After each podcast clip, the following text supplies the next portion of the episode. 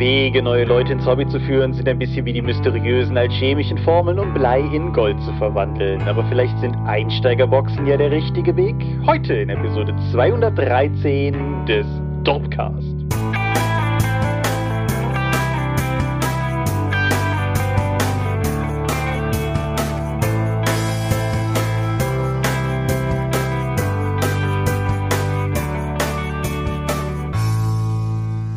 Hi und herzlich willkommen zur Episode 213 des Dorpcast. Wir haben uns heute versammelt, um herauszufinden, ob wir immer noch Podcasts aufnehmen können nach der langen Pause. Und wenn ich wir sage, dann meine ich zum einen dich. Michael Skopje-Mingers, guten Abend. Sein Name ist Thomas Michalski. Hi, und worüber reden wir heute? Einsteigerboxen für Rollenspiele. Richtig, und außerdem ein ganzes Dutzend Themen vor dem Thema. So, mehr oder weniger. Das ist nicht ganz ein Dutzend. Aber eine Menge Themen vom Thema auf jeden Fall, die wir vor uns haben. Aber genau, wir reden über Einsteigerboxen. Also diese, diese, diese Schachteln, mit denen Verlage hoffen, Leute ins Hobby oder in ihr System zu kriegen. Ist nicht das gleiche, ist eine der Sachen, über die wir reden werden. Dum, dum, dum. Genau. Worüber wir heute nicht reden werden, ist Feedback. Die letzte reguläre Folge ist so lange her, dass wir, glaube ich, auf alle relevanten Sachen in irgendeiner Form auf der Seite geantwortet hatten. Und alle anderen haben wir zumindest gelesen, aber auch nichts mehr gesehen, wo wir uns gedacht haben, so, boah, da müssen wir jetzt unbedingt noch unseren Senf zu geben. Und da das Feedback zur Sonderfolge von der letzten Drakon war ja relativ überschaubar, würde ich sagen. Genau, da geht es nur um Kampagnenlängen.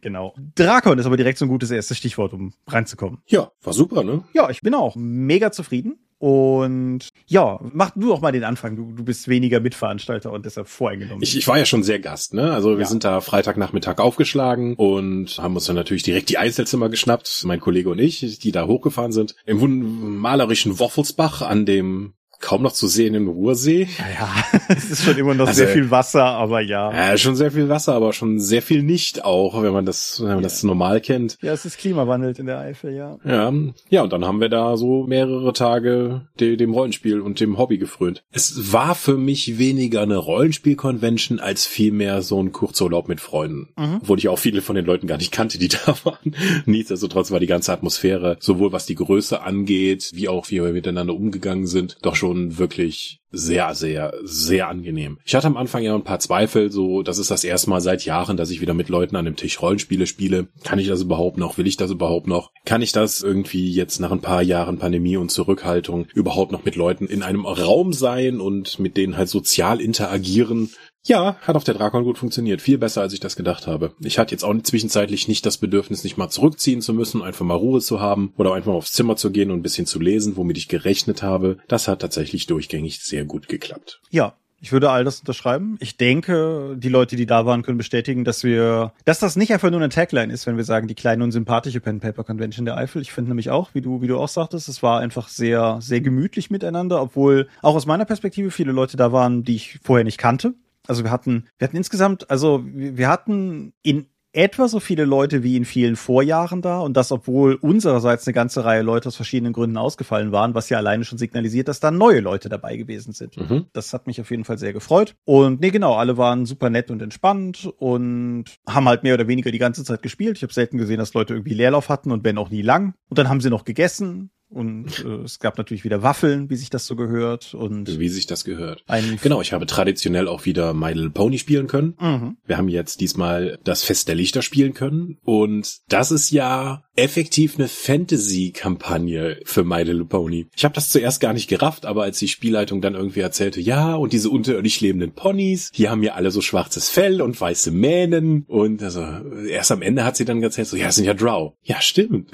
das sind Dunkelelfen effektiv. Und dann gibt es noch Mimikräume und mein Persön eins der Highlights war ganz sicher, als das Pegasus Pony dann den Trank des Feuerodems getrunken hat und dann fliegend feuerspuckend über Gelehrten flog, um die auszuschalten. Ja, ganz tolles Abenteuer, schöne Runde, ein bisschen überzogen, aber war kein Problem. Alle hatten Spaß und ich muss es immer wieder betonen bei Tales of Equestria, dem My Little Pony Rollenspiel. Alle Leute kommen immer mit einem breiten Grinsen und voll zufrieden da raus. Mhm. Das ist wirklich was, das ist so ein positives und tolles Spiel und das wird insgesamt auch immer toll gemacht. Das war die einzige Rollenspielrunde, die ich vor Ort hatte, aber womit ich noch viel Zeit verbracht habe. Ich habe ja effektiv ein Viertel der Gesamtspielfläche der Drakon für, für den Tabletop-Bereich zurückgesetzt und drei Tische aufgebaut. An zwei Tischen wurden jeweils One-Page-Rules Demo-Runden gegeben. Einmal für die Fantasy-Variante, einmal für die Science-Fiction-Variante und ein Tisch war zum Bemalen da.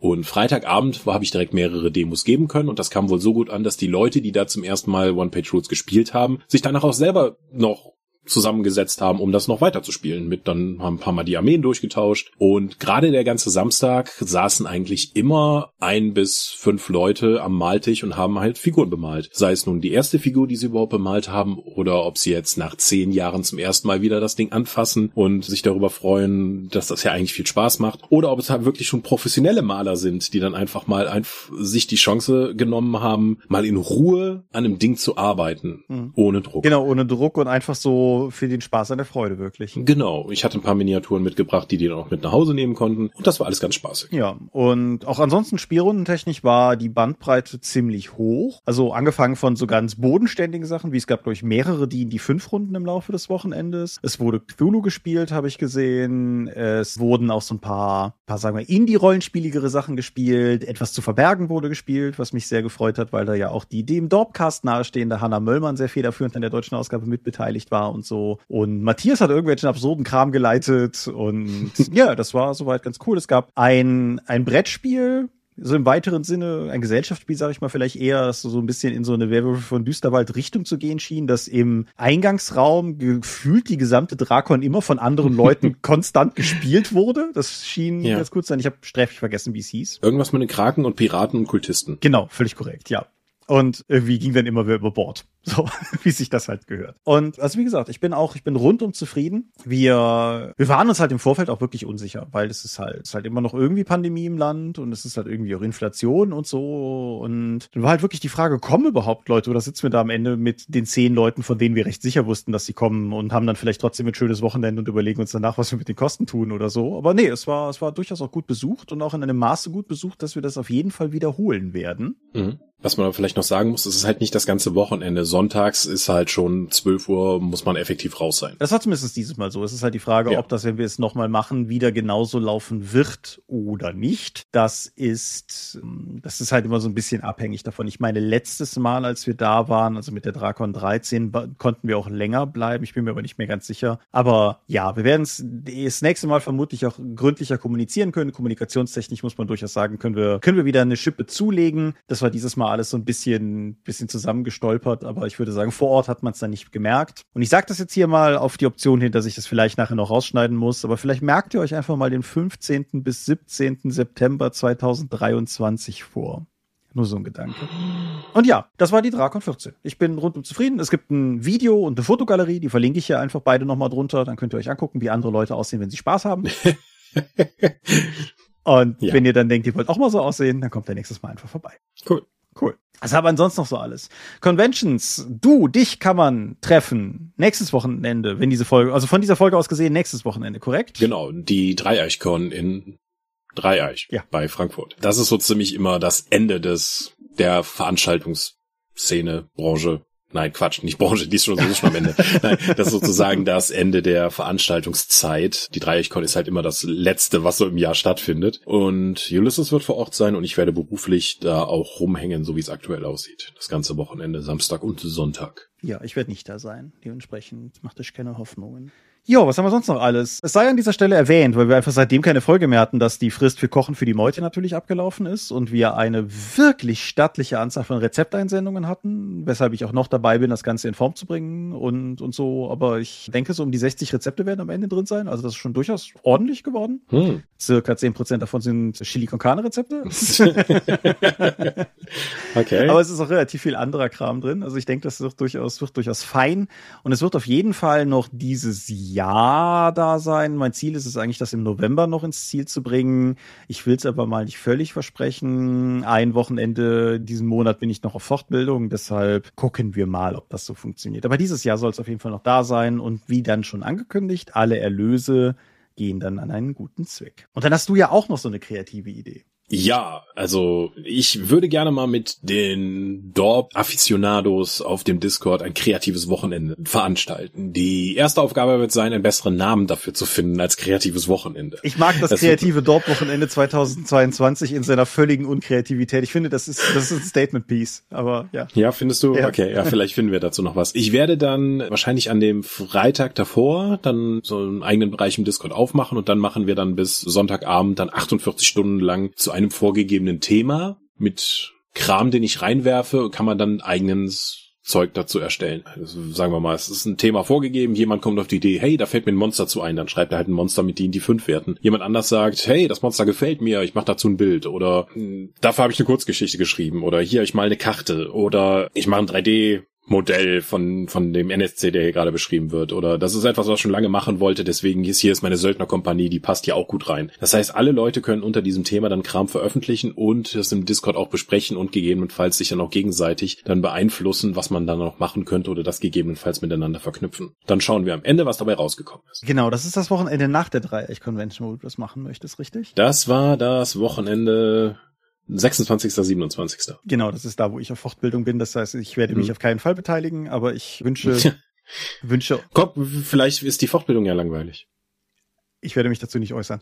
Aber ja, ich, ich wünsche euch auf jeden Fall viel Erfolg und Spaß und ich finde es auf jeden Fall eine coole Idee und wir werden das im, hoffentlich bis dahin auch noch ein bisschen auf verschiedenen Kanälen betrommelt haben, also vor allen Dingen im Discord, damit ihr auch wisst, was da auf euch zukommt. Aber ich, ich mag die Idee. Ich, ich hoffe, dass viele teilnehmen werden. Mhm. Ja, teilnehmen werden. Der goldene Stefan läuft mal wieder. Die Vorrunde, da hatte ich ja noch ein, noch so, so ein vor der Folge Kommentar für die Sonderfolge eingesprochen und jetzt mittlerweile läuft auch die Hauptrunde und es gibt drei Kategorien und die Dorp ist in drei Kategorien nominiert. Bam. Bam. So awesome sind wir. Wenn ihr der Meinung seid, Mystics of Gaia ist das beste Rollenspielprodukt in Klammern Grundregelwerk, Starterbox und Solospielbuch des Jahres 2022, dann geht da doch hin und stimmt dafür ab. Und wenn ihr der Meinung seid, Fate, Death in the City of Angels ist die beste Rollenspielerweiterung, Quellenbuch, Abenteuer, Sekundärliteratur, Soundtrack, dann geht doch da hin und stimmt dafür ab. Und dann gibt es, ich habe gelogen, es sind vier Kategorien und wir sind in drei nominiert. Da geht sie hin, unsere Bämigkeit.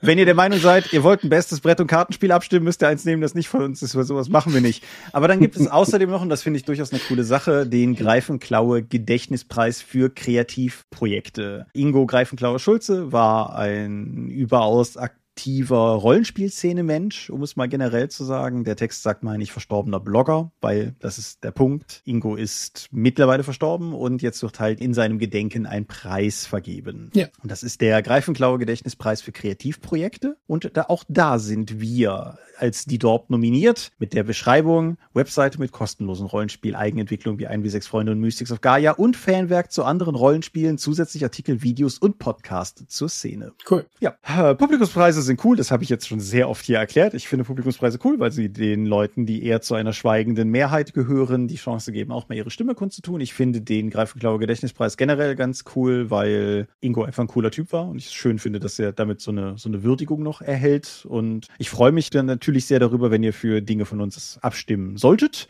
Aber solltet ihr das nicht tun, weil ihr andere Dinge einfach objektiv besser findet, dann tut bitte auch das. Aber in jedem Fall beteiligt euch doch, weil ich finde es cool, dass es das gibt und ich möchte, dass es das auch weiterhin gibt. Mhm. Ja, und dann haben wir noch drei Punkte auf meinem X-Punkte-Plan zum Sturz der Regierung. Was? Was auf, was du sagst. du hast ein, hast ein Streaming-Format. Ja, also auch. Es gibt jetzt diesen Twitch-Kanal, der heißt Next Quest und da gibt es allgemein Nerdkram und da gibt's jetzt auch alle zwei Wochen ein Tabletop-Format mit Minis malen Moschen M3 oder Kubikmeter, wie ich es nenne. ähm, eingängig, eingängig. Nicht wahr? Und da werden Steff, ich und andere Leute aus dem Umfeld dann Miniaturenspiele spielen, Miniaturen bemalen, mit Leuten aus der Miniaturenbranche über Kram reden und allgemein dem Tabletop-Hobby da frönen. Letzte Woche gab es dann unseren ersten Schlachtbericht, wo wir One-Page-Rules Skirmish gespielt haben und Steffs Wildorks es geschafft haben, meine Vinci-Armee komplett auszulöschen. Das, ja, das heißt, hervorragend. Das läuft gut, wenn die Kameras laufen. Ich wollte sagen, man, man kann sich jetzt quasi in Videoform angucken, wie du gedemütigt wirst, ja? Richtig. Reizvoll. Richtig. Ja, cool. cool, sagt. ich verlinke das auf jeden Fall unter dieser Folge in irgendeiner Form, wenn es bis dahin schon zu YouTube gekommen ist, natürlich auf dem Wege und ansonsten auf eines dieser ominösen Twitch-Wots. Aber genau, das ist ein Ding, das existiert. Mhm. Ein Ding, das ebenfalls existiert hat, ist der Tanzball 2022. Der hat ja eigentlich gar nichts zu suchen, aber nachdem der jetzt schon mehrfach auch auf dem Dorp-Discord erwähnt wurde, ist Saltatio Historisches Tanzen Aachen e.V., der Verein, bei dem ich auch seit Gründung im Vorstand bin, hat einen Tanzball mit fast 800 Teilnehmern in Wuppertal veranstaltet. Dazu gibt's jetzt unter anderem auch ein Video, das verlinke ich hier drunter. Ich habe es hier mit erwähnt. Ich bin sehr stolz auf das, was der Verein tut, aber eigentlich hat's mit der Dorp gar nichts zu tun. Deshalb sei es ja einfach nur erwähnt und gut ist. Was mit der Dorp zu tun hat, ist die Dorp Weihnachtspause, die sich jedes Jahr immer wieder einstellt. Und die ist inklusive dieser Folge hier noch drei Folgen entfernt. Das Jahr ist bald rum. Dum, dum, dum. Und ich wollte das an dieser Stelle schon mal erwähnen, damit ihr nicht schockiert seid, wenn es dann wieder soweit ist. Ja.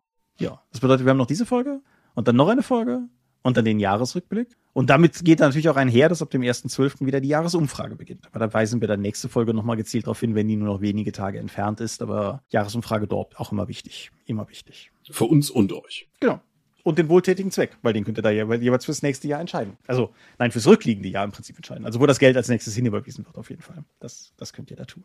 Genau. Genau. So, Medienschau. Wir machen nur ein Medium. Ja. Wir, wir sind nämlich schon richtig weit fortgeschritten. Ja, war aber ja auch viel Holz. Möchtest du anfangen? Okay. Ich habe am Samstag einen Film gesehen, der mir empfohlen wurde.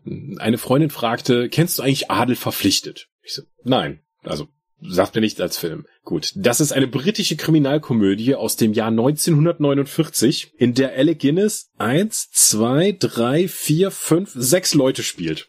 Alter Schwede, du hast im Vorfeld gesagt, dass ich nie erraten würde, worüber du sprichst, und du hattest recht. Ja.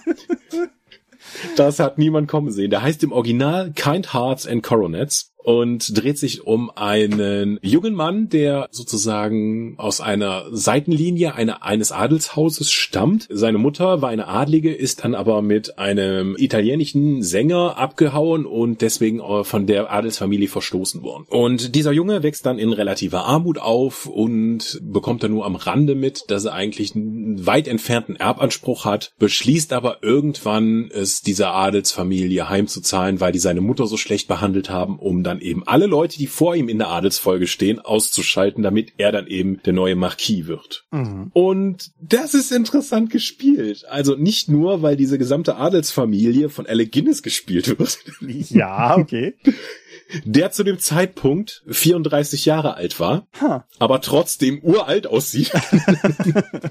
Wie es wahrscheinlich nur Alec Guinness kann, der die Maske macht ganz viel, dass er halt die in den verschiedenen Rollen auch noch mal viel älter aussieht, aber selbst wenn er die jungen Leute spielt, sieht er halt schon alt aus und nicht wie Mitte 30. Das ist ganz spaßig, aber der ist halt nur quasi der Antagonist des Films, während wir unseren Protagonisten begleiten. das beginnt erstmal damit in der Gefängniszelle, wo er beginnt seine Memoiren zu schreiben, weil er am nächsten Tag hingeht hingerichtet werden soll wegen Mordes. Mhm. Und wie es erst dazu kam, erfahren wir dann in seiner eigenen Schilderung, während er die Memoiren schreibt. Und das beginnt erstmal damit, dass er einen fiesen Typen, der dafür gesorgt hat, dass er auch noch seinen Job verliert. Da ist er erstmal wieder dann auf die Idee gekommen, dass er da mal aufräumen müsste, dann um, ums Eck bringt und dann sich durch die Familie durcharbeitet und dabei auch sozial und beruflich immer weiter aufsteigt tatsächlich, bis er sich dann auch noch in die Familie mehr oder weniger reinwanzt und dann Teilhaber einer großen Bank zu werden, weil die haben natürlich auch Geld. Dazu hat er noch die einzigen Freunde, die er hatte, waren halt damals irgendwie ein Mädel und ein Junge aus seiner Straße und die spielen dann später im Film auch noch eine Rolle, weil die beiden heiraten, aber er hat konstant eigentlich eine Affäre mit dem Mädel. Und die ist auch bösartig und intrigant, genauso wie er. Hm. Und das führt dann immer wieder zu ein paar Verwicklungen. Das ist kein alberner Film. Obwohl da viele Morde passieren, ist das auch kein brutaler Film oder ein Krimi oder so. Die schiere Nüchternheit, mit der der Ich-Erzähler eben schildert, wie er sich da durcharbeitet, um eben zu seinem Ziel zu kommen, ist so trocken und oftmals so zielgenau, dass es eine wirkliche Freude ist, dieses, diesen Film auch noch zu schauen. Er ist noch natürlich in Schwarz-Weiß von 49 und was mir zuerst mal aufgefallen ist, wie die Beleuchtung damals halt noch funktioniert hat, weil die halt sehr viel härtere Schatten mhm. und Lichter auf die Leute legt, als man das von heute gewohnt ist. Aber so kannst du auch Sachen viel mehr inszenieren, als wir das vielleicht heute gewohnt sind. Also total spaßige Sache. Der ist wirklich, hat einen ich will nicht sagen Anspruch, aber er hat halt einen sehr eigenen Charme. Er hat einen sehr trockenen, schwarzen Humor, wie der sich da durcharbeitet. Und alleine Alec Guinness in diesen ganzen Rollen zu sehen, macht viel Spaß. Also von mir gibt es eine Empfehlung für Adel verpflichtet aus dem Jahre 1949. Ja, wie gesagt, ich gebe zu, das habe ich nicht kommen sehen. ja. Du hast gesagt, das ist im Prinzip kein Krimi, sagtest du. Ja. Kann man nicht sagen. Ja, also was ich habe, ist schon durchaus ein Krimi. Thrice the Blinded Cat Hath Mute ist der achte Teil der Flavia Deluxe-Reihe. Mhm. Jetzt könnte man sagen, Thomas, macht es eigentlich noch Sinn, dass du hier achte Teile besprichst? Und ich würde sagen, bedingt, aber es sind ja auch nur zehn, also bringen wir das jetzt auch noch zu Ende. Also, Thrice the Blinded Cat Hath Mute oder wie es auf Deutsch so schön heißt, mocht es nicht das letzte Wort ist der achte Teil dieser mhm. Reihe. Flavia Deluz, wir erinnern uns, ist ein mittlerweile zwölfjähriges Mädchen. Das ist, wir, wir haben. Es geht voran. Ja, genau. Und mit einer großen Hingabe zum Themenfeld der Chemie und einer noch größeren Hingabe zu allem, was mit Morden und Leichen zu tun hat. Wir erinnern uns ebenfalls, im siebten Band ist sie nach Kanada ins Internat geschickt worden oder in ihren Worten banished to the colonies.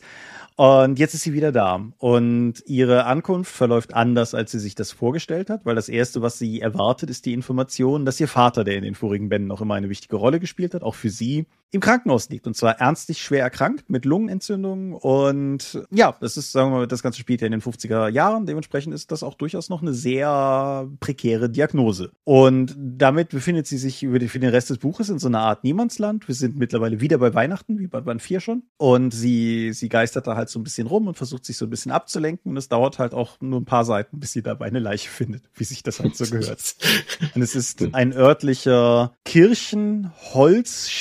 Kirchenholzschnitzer, der ermordet wurde. Aber das ganze Gesamtgebilde umfasst dann auch noch eine Frau, von der es heißt, sie wäre eine Hexe und einen mysteriösen Kinderbuchautor und möglicherweise, also einen mysteriösen Kinderbuchautor, von dem man sagt, er wäre zu Tode gekommen, als er von Möwen zerhackt wurde. Aha.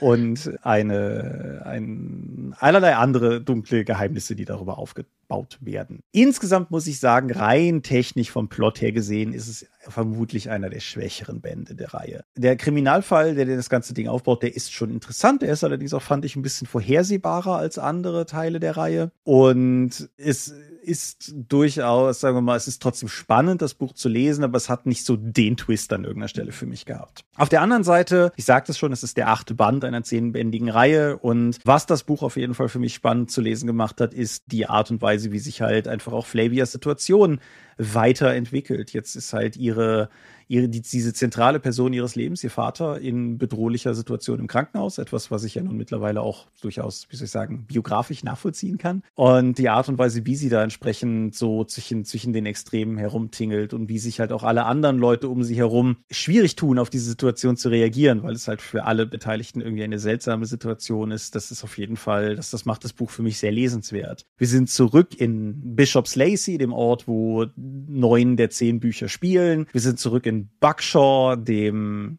dem Herrenhaus, über das ich hier ja auch schon mehrfach schwelgend gesprochen habe. Und insgesamt muss ich sagen, ich habe es sehr gerne gelesen. Es ist objektiv gesehen vermutlich nicht der stärkste Band der Reihe, aber es ist eine schöne Fortführung. Und du hast es eben selber schon gesagt, es geht voran. Was ich am Anfang der Reihe nicht gedacht hätte, ist, dass es halt tatsächlich eine Kontinuität hat und dass es auch in den Charakterentwicklungen eine Kontinuität hat. Es sind mittlerweile Leute miteinander verlobt, die es am Anfang halt noch nicht waren und es sind irgendwie Leute schwanger, die es am Anfang noch nicht waren und all solche Sachen halt. Das heißt, das Leben geht weiter und Flavia ist halt auch so ein bisschen auf diesem gefährlichen Kurs, wo sie irgendwann dann auch vielleicht gar nicht mehr so sehr dieses ermittelnde Kind ist. Und ich bin sehr gespannt, wo diese Reise über die letzten beiden Bände dann noch hingehen wird. Ich habe ihn auf jeden Fall gerne gelesen. Insofern sage ich nochmal, Thrice the Blinded Cat Hath Mute. Schönster Titel der Reihe. Achter Band der Reihe. Ich fand ihn sehr lesenswert und hatte meinen Spaß. Gut. Wollen wir hoffen, dass Leute mit Einsteigerboxen auch ihren Spaß haben. Genau. Also achte Bände sind mit Sicherheit kein Einsteigermaterial, aber Ja. Genau.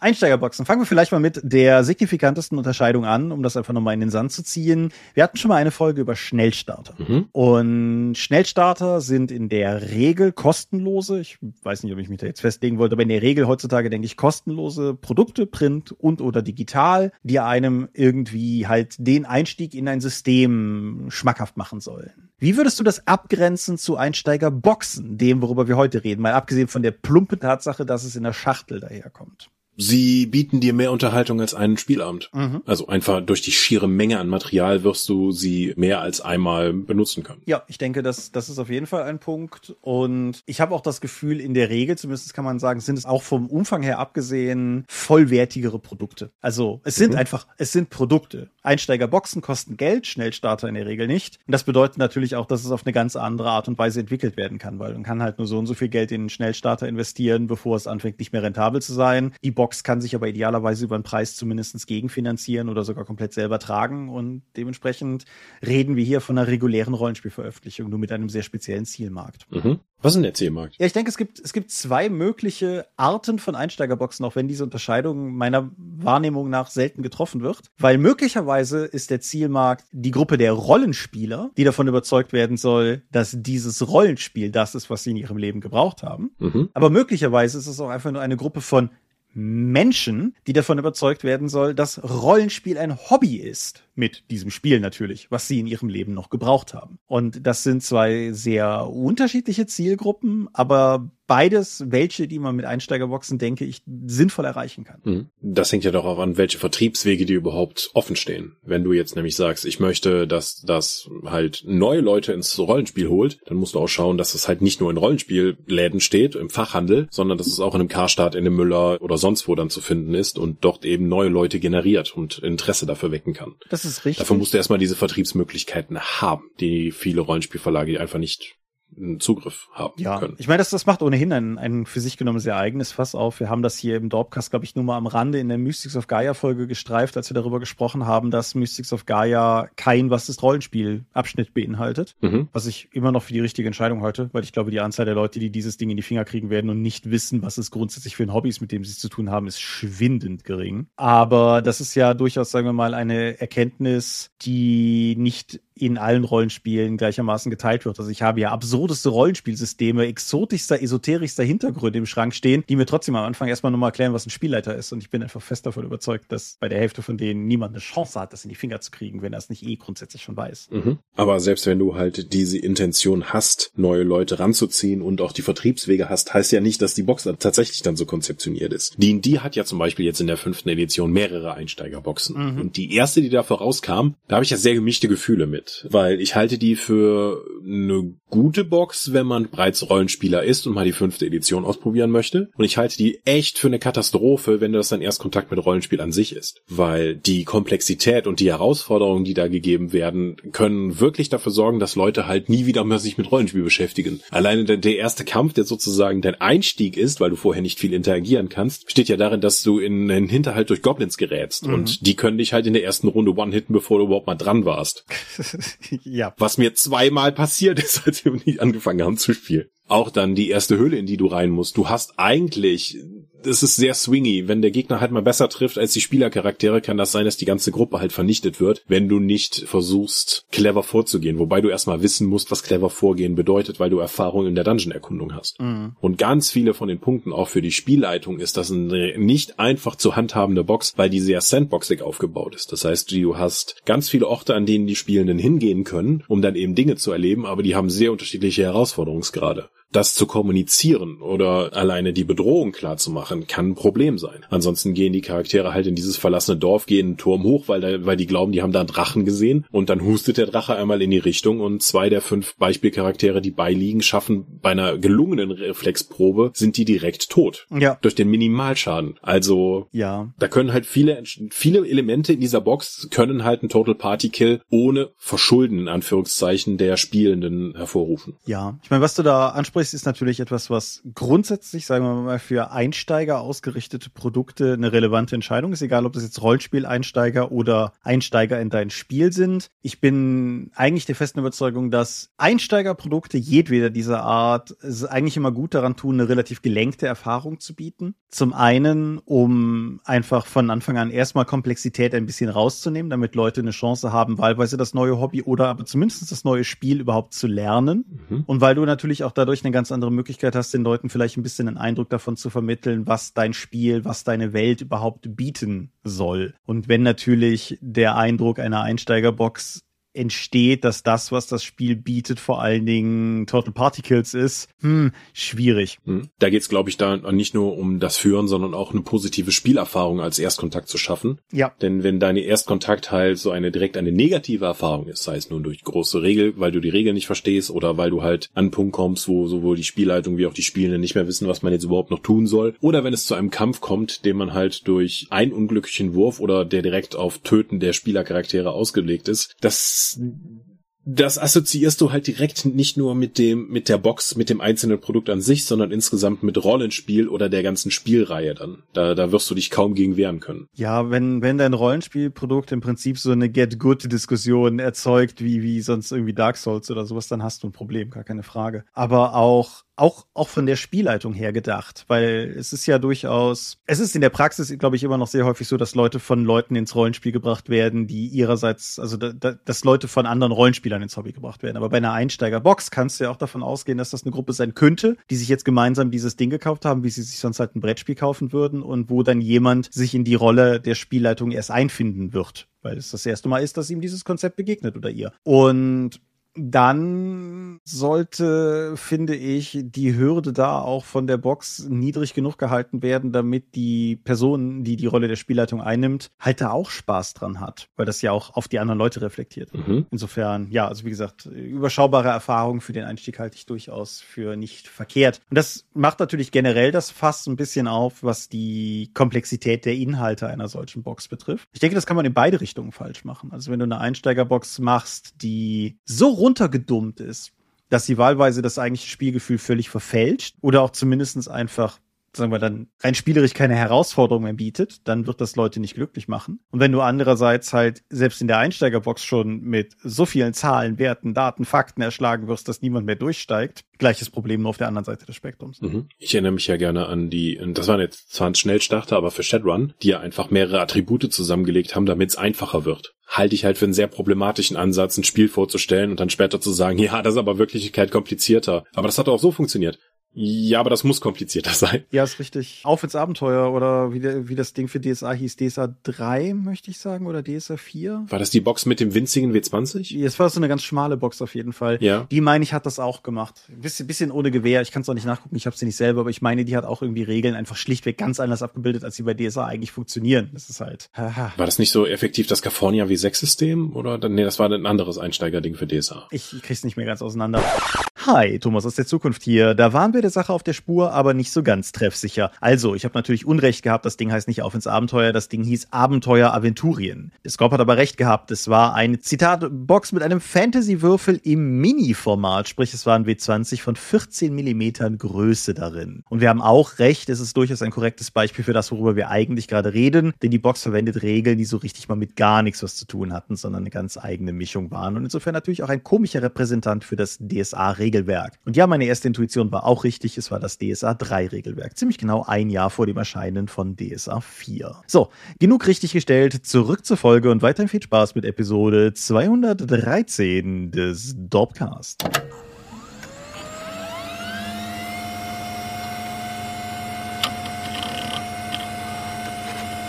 Mhm. Aber auf jeden Fall, es gibt mehrere Beispiele, wo sowas gemacht wurde und das halte ich halt immer für problematisch, weil du dann Leute de facto für ein Spiel anfickst, das gar nicht deins ist. Und mhm. ja. Hm. Mhm. Andererseits, du hast so einen Schnellstarter für Savage Worlds. Wer, wer so einen Savage Worlds Schnellstarter mal in den Händen hatte, wird merken, das ist ja eigentlich quasi das ganze Spiel. Was ist denn hier los?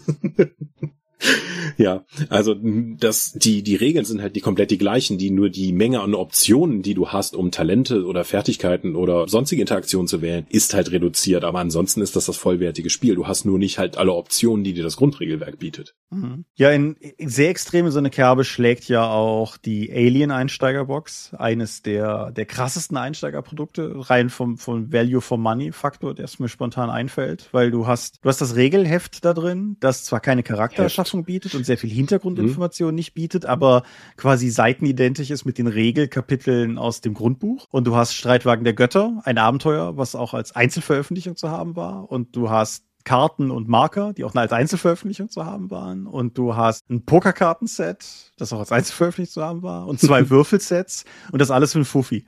Also das ist, das ist ein brutales Value for Money Produkt gewesen und mhm. bietet dir halt de facto auch mehr oder weniger ungebremst die Alien-Spielerfahrung. Ja, das Grundbuch bietet noch ein paar Varianten mehr und wie gesagt eine eigene Charaktererschaffung und all sowas. Aber das, was du in der Alien-Box bekommst, ist definitiv exakt das, was du halt bei Alien bekommst. Hm, und das ist halt auch eine Sache für Verlage, wenn du halt so eine wertige Box rausbringst. Ich habe Einsteigerboxen in meiner Laufbahn kennengelernt, die effektiv auf Kosten oder sogar mit Verlust rausvergeben wurden. Einfach nur in der Hoffnung, dass dadurch genug neue Spielende generiert werden, dass man das durch die Folgeprodukte dann wieder reinholen kann. Mhm. Aber hältst du das für sinnvoll oder schafft das direkt eine Erwartungshaltung, warum ist alles andere so teuer? Ich, ich sehe da mehrere Probleme drin. Ich meine, das ist ja eine Taktik, die du in vielen anderen Bereichen in irgendeiner Form so auch sehen kannst. Videospiel Videospielkonsolen sind ein gutes Beispiel. Die sind ja nicht alle, aber traditionell sind Videospielkonsolen ja immer billiger, als die Hardware es eigentlich verlangen würde, weil die Firma ihr Geld mit den Spielen verdient, die danach gekauft werden und nicht mit der Konsole an sich.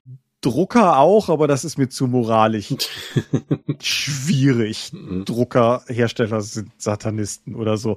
Aber ich halte das für schwierig aus zwei Gründen. Zum einen, weil ich glaube, dass du bei einem Rollenspielprodukt aufgrund der niedrigen Margenhaftigkeit des Rollenspielmarktes schon eine Menge danach verkaufen musst, um ein zugeschusstes Produkt in irgendeiner Form zu tragen. Und ja, das mit der Erwartungshaltung ist tatsächlich ein Problem, weil also der die Diskussion darüber, wie teuer ein Rollenspielprodukt sein soll, herrscht ja ohnehin immer wieder vor. Alle paar Jahre kommt die wieder neu auf. Und wenn du halt so eine unfassbar günstige Box hast, schaffst du halt gleichzeitig einen Präzedenzfall, auf den Kunden immer wieder zeigen werden und fragen, warum denn das jetzt so teuer ist, wenn die damals so günstig war. Ja, Genau, halte ich nicht für unproblematisch. Du hast aber gerade noch einen Punkt angesprochen, den ich sehr wichtig finde, nämlich mit der Charaktererschaffung in der Einsteigerbox. Mhm. Hältst du das für notwendig? Nö, absolut nicht. Mhm. Also ich persönlich finde eigentlich, dass wenn du das, was du in der Charakter, was, was du in der Box vorfindest, wenn das eher so eine Art sehr schöner One-Shot ist. Es muss nicht One-Shot sein im Sinne von etwas, was du an einem Abend spielst, aber einfach ein in sich geschlossenes Abenteuer oder meinetwegen eine Minikampagne, wie du es nennen möchtest. Und du kriegst dafür vorgefertigte Charaktere, die, die sinnvoll gebaut sind für das Spiel, die vielleicht sogar interessant genug sind, dass manche Runden die danach weiterspielen möchten. Das kann ja ganz cool sein. Dann reicht das völlig. Und es gibt ja sogar die Möglichkeit, noch ein bisschen die Kontrolle darüber zu haben, gerade bei Systemen, die sehr schnell komplex werden können. Also beispielsweise sowas wie DSA mit seinen endlos vielen Zaubern oder auch D&D mit seinen endlos vielen Zaubern. Mhm. Wenn du halt einen vorgefertigten Magier beifügst, und der kann dann halt meinetwegen irgendwie je nach System fünf bis 15 Zauber. Dann musst du halt fünf bis 15 Zauber beschreiben und nicht alle. Und kannst trotzdem ein vollwertiges Spielgefühl haben, weil das halt alles aufeinander abgestimmt sein kann. Mhm.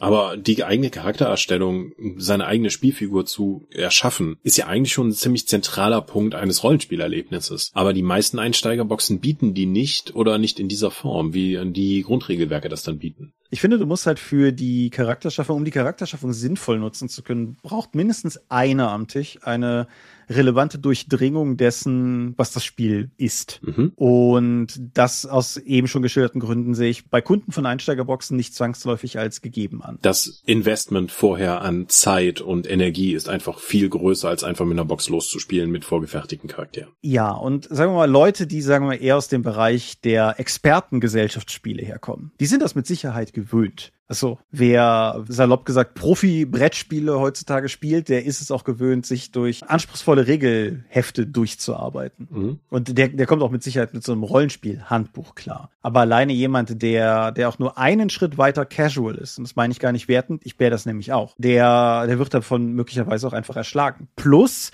wenn du in einer Situation bist, wo du eh ein bisschen ökonomisch mit deiner Zeit umgehen musst, weil du nicht endlos viel davon hast, ist diese traditionelle, uns erstmal eine Sitzung zum Charaktere erschaffen, denke ich, okay und legitim, wenn alle Leute das Hobby kennen und gewillt sind, sich darauf einzulassen. Und schon viel mehr eine Hürde, wenn du Leute dabei hast, die noch gar nicht wissen, ob ihnen das Hobby überhaupt Spaß macht, aber sie sich dann erstmal durch die Charakterschaffung arbeiten müssen. Ja, genau. Stell dir mal einen Brettspielabend vor, wo wir sagen, okay, und nächste Woche treffen wir uns dann, um das, um das wirklich zu spielen. Bis jetzt haben wir nur die Regeln geklärt. Es gibt ja durchaus, es gibt Puh, ja durchaus, weißt du, nee, lass mal. Ja, es gibt ja durchaus so Brettspiele, wo die, wo der Aufbau des Feldes alleine ewig dauern kann, weil sie mhm. eine solche Komplexität mitbringen. Und selbst das sind schon so Sachen, wo ich halt ich als Casual-Brettspieler, ich muss schon die Leute, mit denen ich das spiele, wirklich gerne haben.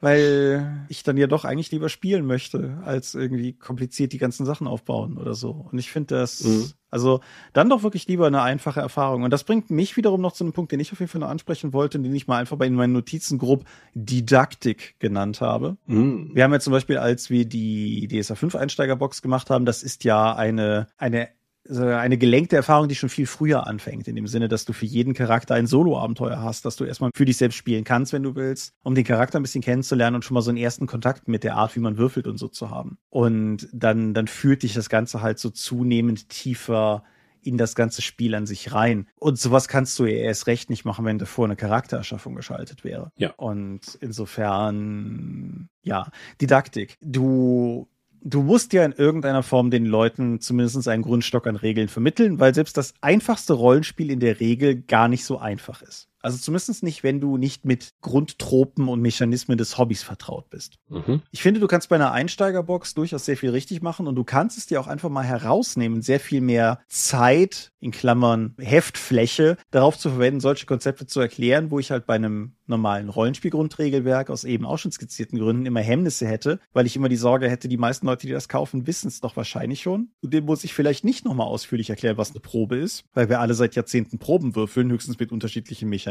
Aber jemand, der noch nie ein Rollenspiel gespielt hat, weiß vielleicht nicht, was eine Probe ist. Genau. Nach dem muss ich es vielleicht auch, also dem muss ich halt auch an dem Punkt irgendwie abholen. Alleine die Verteilung von Erzählrechten oder die Position von Spielleitung und Spielenden. Ja. Und redet man in der dritten Person über seine Figur oder sagt man ich, das sind halt Sachen, die man sich erstmal erarbeiten muss und auch in der Gruppe wächst. Ja, absolut. Ja. Mhm. Jetzt hast du auch in der Vergangenheit im Dorpcast schon häufiger von der von der gleichen D&D-Box, über die du eben so dich so kritisch geäußert hast, hast du darüber gesprochen, wie lange ihr daran gespielt habt. Oh ja. Das ist ja vielleicht auch noch so ein Faktor, der zu erwähnen ist. Was würdest du denn sagen? Boah, wie lange waren das? 20 Sitzungen? Das ist halt schon hart viel, ne? Ja, also die, ich habe schon Kampagnen gespielt, die nicht so lang waren und das ist halt eine Einsteigerbox für 25 Euro, glaube ich, war das. Mhm. Was halt ein absurdes Preis-Leistungs-Verhältnis ist. Was aber auch nochmal sagt, wie viel Inhalt eigentlich in dieser Box steckt und wie viel man da erleben kann. Alleine der Hauptdungeon am Ende, die verlorenen Minen von Fendavler äh, oder so. ähm, da da haben wir ganz viele Sitzungen drin verbracht. Aber auch, wie gesagt, das ist halt eine Sandbox, wo du noch rumreisen und Leute treffen kannst. Und manchmal ist halt das Rumreisen und dann Benji treffen und mit der verhandeln und zurückreisen und in der Stadt irgendwas machen, die du, die wir noch ein bisschen weiter als erfahrene Rollenspieler aufgepimpt haben, weil wir dann auch noch dann die Herren von diesem Dorf geworden sind und dann auch noch da Dinge machen wollten. Also nicht alles, was wir getan haben, ist in der Box enthalten, aber es hat sich alles daraus ergeben oder war konkreter, konkretes Abenteuer oder Begegnung. Mhm. Das haben wir halt nur ein bisschen da on top gepimpt. Rein aus Verlagssicht gesprochen ist es, finde ich, ein ganz spannendes Dilemma, weil du es in beide Richtungen so ein bisschen falsch machen kannst. Weil ich glaube durchaus, eine Einsteigerbox, die zu kurz ist. Die Star Wars Einsteigerboxen damals sind so ein gutes Beispiel. Die bekam man ja durchaus mal an einem geschmeidigen Nachmittag durch. Ja, genau. Die da hätte ich durchaus manchmal die Sorge, dass diese Erfahrung zu kurz und zu abgeschlossen ist. Mhm. Weil das hast du dann gemacht, dann haben wir diesen, dieses komische Star Wars Spiel gespielt, das war nett. Nächste Woche spielen wir was anderes so ungefähr. Und wenn es natürlich zu viel Inhalt ist, also du machst das ja als Verlag durchaus auch, damit die Leute danach deinen Kram kaufen. Wenn die aber mit der Box einfach so bedient sind, dass sie den restlichen Kram gar nicht brauchen, dann hast du dir natürlich irgendwo auch ins Bein geschossen. So. Ja, ist das nicht so ein inhärentes Problem von Rollenspiel? Ja, das ist ein inhärentes Problem von Rollenspiel. Aber ich finde, es ist bei Einsteigerboxen nochmal irgendwie so, mhm. ich sag mal, auf den Punkt gebracht. Weil, ja. ich sag mal, der, hm, der Drogendealer, bei dem der erste Schuss gratis ist, aber wenn der erste Schuss halt einfach reicht, so, dann, ja. so, war eine tolle Erfahrung, danke. Monatelang high gewesen, super Stoff, Mann. So, hm, ja, also wie gesagt, ich finde, das, das ist schwierig. Das ist, das ist wirklich schwierig, weil auf der einen Seite, dann, du willst es ja auch zu einem Preis anbieten, den Leute mitnehmen wollen der, mhm. der niedrig genug ist, aber andererseits willst du dann halt auch wiederum gucken, dass die Leute, da sind wir wieder bei diesem Gefühl, was dir der Preis vermittelt, dafür oder dazu, wie der Rest sich preislich verhalten soll. Und wenn du halt für 25 Euro 20 Abende bekommen hast, dann bist du halt möglicherweise unzufrieden, wenn du das nächste Mal für 50 Euro 10 bekommst. Mhm. Wenn du aber wie gesagt, beim ersten Mal nur fünf bekommen hast, dann reicht es vielleicht noch nicht, um dich sozusagen über die Schwelle zu, zu locken. Schwierig. Ja. Die Warhammer-Einsteigerbox ist ja auch so ein Biest, mhm. die halt wahnsinnig viel Material enthält. Also die kannst du unter der Prämisse Einsteigerbox für fast ignorieren und nur diesen Städteband beziehungsweise den Kampagnenband daraus nehmen, weil halt in dieser, weil diese Stadt nicht nur super schrullig ist, mhm.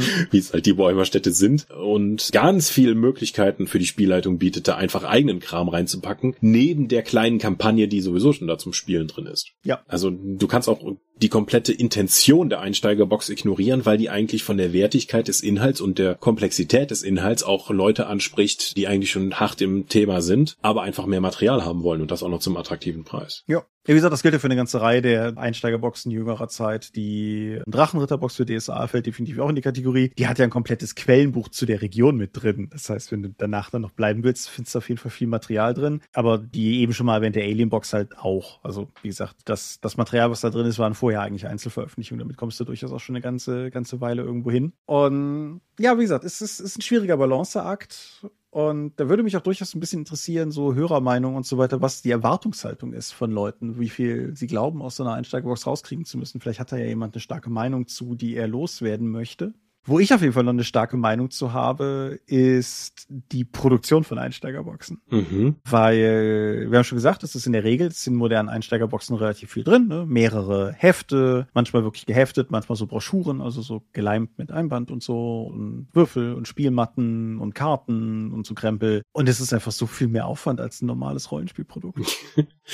Mhm. Und dafür ist das auch noch billiger am Ende. Ja, cool, ne? Mhm. Aber also, ich sag mal, wenn du eine Box hast, in der sich vier Hefte befinden, dann ist halt jedes dieser Hefte in der Regel genauso viel Arbeit wie halt ein Heft, das du einzeln verkaufen würdest. Aber jetzt hast du halt vier davon da drin. Und alle Produktionsschritte, die du bei diesen Heften durchlaufen musst, vielleicht sind sie dünner, das stimmt, aber alle Produktionsschritte, die du halt dafür durchlaufen musst, musst du halt für jeden dieser Bestandteile durchlaufen. Und dann hast du vielleicht auch noch irgendwie Charakterbögen, die irgendeine neckige Faltung besitzen, also beispielsweise die, die DSK-Einsteigerbox-Charakterbögen haben so eine Zickzack-Falz oder die Warhammer-Einsteigerbox-Charakterbögen haben so eine Altar-Falz und so, das ist alles, alles ganz nett. Und das ist halt auch nochmal extra Kram. Dann hast du vielleicht noch Handouts auf irgendeinem Spezialpapier, das muss halt auch noch irgendwie geordert werden. Also Einsteigerboxen sind Produktion produktionstechnisch ziemlich herausfordernd. Mhm. Vor allen Dingen, da sie auch noch anders als Bücher, die werden halt einmal gebunden und von da kriegst du sie von der Druckerei zurück. Aber so eine Box muss halt konfektioniert werden. Das heißt, da kommen auch noch mal Kosten für Leute dazu, die das eben händisch sortieren und reinpacken. Und wenn so etwas passiert, werden immer Fehler dabei sein. Das heißt, du hast auch eine größere Reklamationsquote, um die du dich später noch kümmern musst. Ja.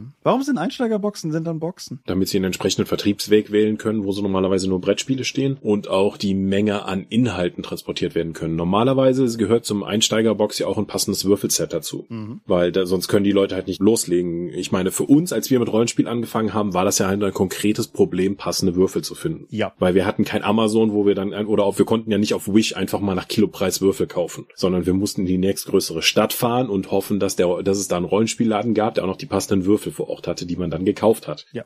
Oder hätte, wenn es den Laden gegeben hätte. Was? Wenn es den gegeben hätte, ne? So, fahr mal anderthalb Stunden, um W12 zu kaufen. So, das kann sich heute, das wird ja keiner machen wir hatten ja nichts. Ja.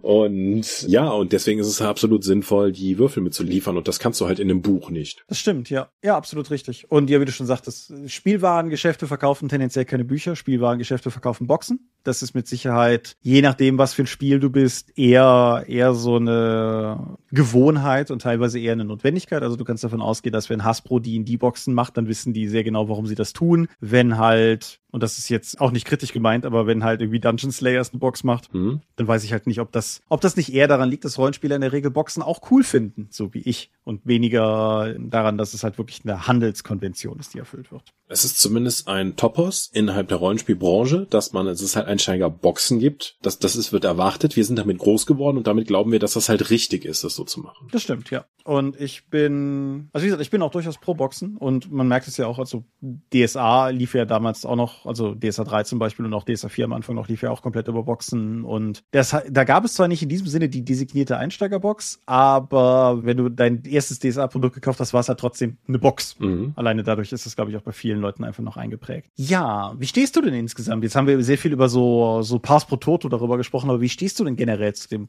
Konzept von Einsteigerboxen. Ich finde das ganz eigentlich ganz angenehm, auch weil es als mir als Rollenspiel-Fan eine gute Möglichkeit gibt, Dinge aus meinem Hobby zu verschenken und vielleicht andere Leute anzufixen, mhm. weil das halt so ein komplexes Produkt ist. Und im Zweifelsfall kann ich immer noch sagen, ja, ich leite das auch für euch. Ähm, aber du kannst die Box behalten. Das ist ja auch sinnvoll, weil das eine Box ist, weil es dann Spielmaterial gibt, das ich halt aufteilen kann. Das kann ich mit dem Buch ja nicht machen. Ich ja. reiß das ja auch nicht auseinander und gebe ein paar Seiten weiter. Ich habe zum Beispiel die Pathfinder 1 Einsteigerbox, die ich ganz großartig finde, mindestens zweimal geleitet und ein paar Mal verschenkt, glaube ich. Die war auch also vor allem, weil die ja mit jeder Auflage mehr Inhalt hatte. Bis zum gewissen Punkt, wo Markus mal, unser Chef mal gesagt hat, nein.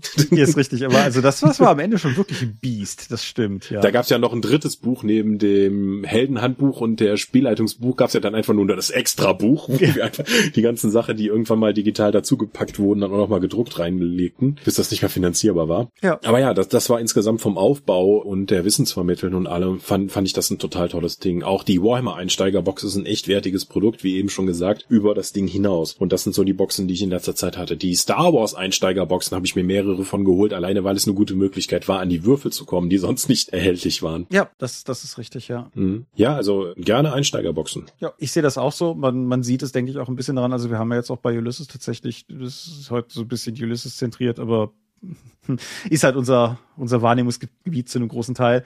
Aber wir haben jetzt auch gerade noch eine DSK-Einsteigerbox und eine Hexen-Einsteigerbox gemacht. Alleine daran kann man schon ein bisschen mitfühlen, dass es halt ein Produkt ist, das ich auch auf jeden Fall gerne mit befeuere, so ungefähr. Und ja, aus all den genannten Gründen. Also es ist eine schöne Einstiegsmöglichkeit. Es ist, es ist auch irgendwie einfach, ich finde, es ist in der Regel einfach ein schönes Produkt. Also wenn du halt ein Buch kaufst, dann ist es halt möglicherweise auch direkt sehr erschlagend. Einfach aufgrund der Art, wie Rollenspielbücher häufig umfangreich sind. Und wenn das Ganze alleine in der Box in mehreren Heften daherkommt, dann finde ich, dann, dann wirkt es vielleicht auch nicht so. Vermutlich hast du dieselbe Anzahl Seiten gekauft, aber dadurch, dass sich das auf die Hefte verteilt, kannst du halt erstmal in irgendeinem Lies mich zuerst anfangen zu schmökern oder je nachdem, wie die Box halt aufgebaut ist. Und es ist halt dann tatsächlich ein, ein etwas fluffiger Einstieg. Und ja, bin ich, mhm. bin ich auch schwer für. Cool. Haben wir sonst noch irgendwas nicht angesprochen, was du noch loswerden möchtest? Ich nicht, aber unsere Zuhörenden werden uns das sicher mitteilen, zeitnah. Ich gehe auch davon aus. Damit Sie überhaupt sich daran erinnern, wer wir sind, wir hatten so lange keinen Sermon mehr, sage ich, wir sind die Dorp. Wir sind vermutlich auch nicht das perfekte Einsteigerprodukt, aber man findet uns unter www.die-dorp.de. Dort bringen wir neben dem Dorpcast auch Rollenspiel-Downloads zu eigenen und fremden Systemen. Manchmal veröffentlichen wir sie als Buch. Dorp TV berichtet vor allen Dingen von Cons und Messen unter youtube.com slash die Dorp. Wir haben kleidsames Merchandise. Den Dorp-Shop gibt es unter gadgets.com slash Dorp. Wir sind auf rspblogs.de, Facebook und Twitter Twitter, at die Dorp geht an den Tom.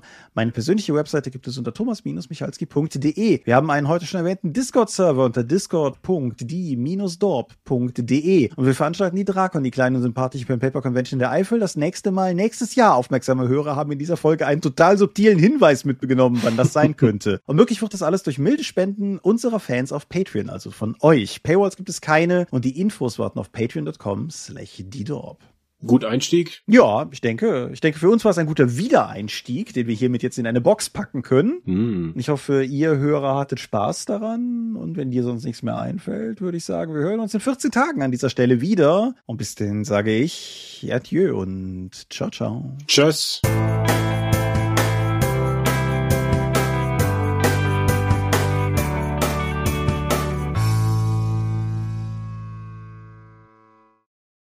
Ja, war. Haben wir gewuppt. Haben wir gewuppt. Ich denke, ich denke, wir haben alles gesagt, was, was wir sagen wollten und so. Und ja, Einsteigerboxen sind schon cool. Ja. Erkenntnisgewinn und so. Ja, ich, ich fände Und Feierei. Es, es wäre für mich definitiv noch einer für die Bucketliste, wenn wir jemals irgendein Dog-Produkt haben, was wir in eine Box packen können. Aber es ist aus unserer Perspektive einfach so, so unglaublich unsinnig, eine Box zu produzieren, statt On-Demand-Bücher, dass ich nicht wüsste, ja. was das sein sollte. Aber ja, ich stimme dem zu. Vielleicht können wir mal von irgendwas irgendwann eine limitierte Edition in der Box machen, irgendwie so auf zehn Stück limitiert ja. oder so. Hm, ja, der 1W6 Freunde Sammelband. Genau. Mit einem 1W6 dabei. Klingt gut, wenn, wenn alle, wenn alle Abenteuerbände raus sind, machen wir das. Mhm. Und Schluss. Ich drücke mal auf Stopp. Bevor wir uns überquatschen.